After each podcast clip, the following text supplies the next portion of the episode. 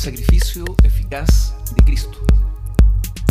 Anteriormente vimos que la humanidad se divide en dos grupos, los elegidos y los reprobados. Vimos que los reprobados sirven como ejemplo de la justicia divina. La cuestión que vamos a considerar ahora es, ¿mandó Dios a Jesucristo con el propósito de salvar también a los reprobados? La respuesta es obvia. Dios es demasiado sabio para mandar a Cristo a salvar a los que no ha elegido. Dios mandó a Cristo para salvar a los elegidos solamente. La muerte de Jesús garantizó la salvación de todos los elegidos. Su muerte cumplió todas las condiciones,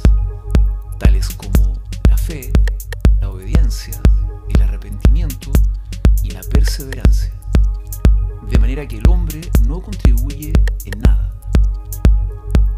La fe y la obediencia de los elegidos provienen de la cruz, no del libre albedrío de ellos.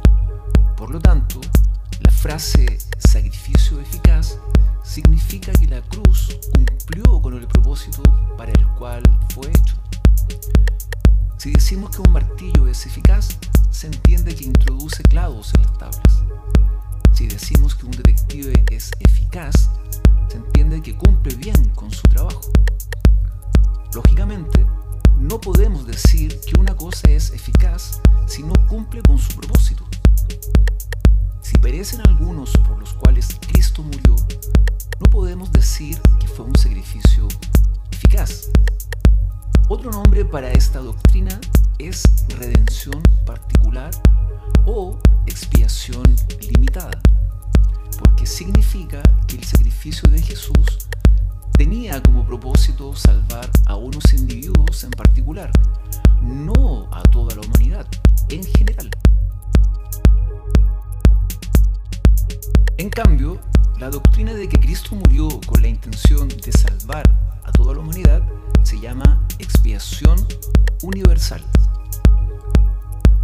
Cuestión de la suficiencia de la cruz para todos nunca ha sido un punto de desacuerdo entre los cristianos. El sacrificio de Cristo contenía suficiente virtud y poder para salvar hasta un universo lleno de pecadores, incluso el diablo y todos los demonios, si eso hubiera sido la intención del Padre. La cruz no es limitada en su poder salvador.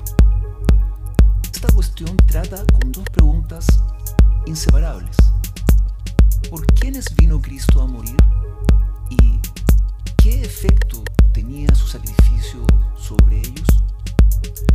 Esto es importante porque se centra en nuestra seguridad de la salvación. Si la salvación depende en parte en lo que el hombre contribuye, entonces no podemos tener ninguna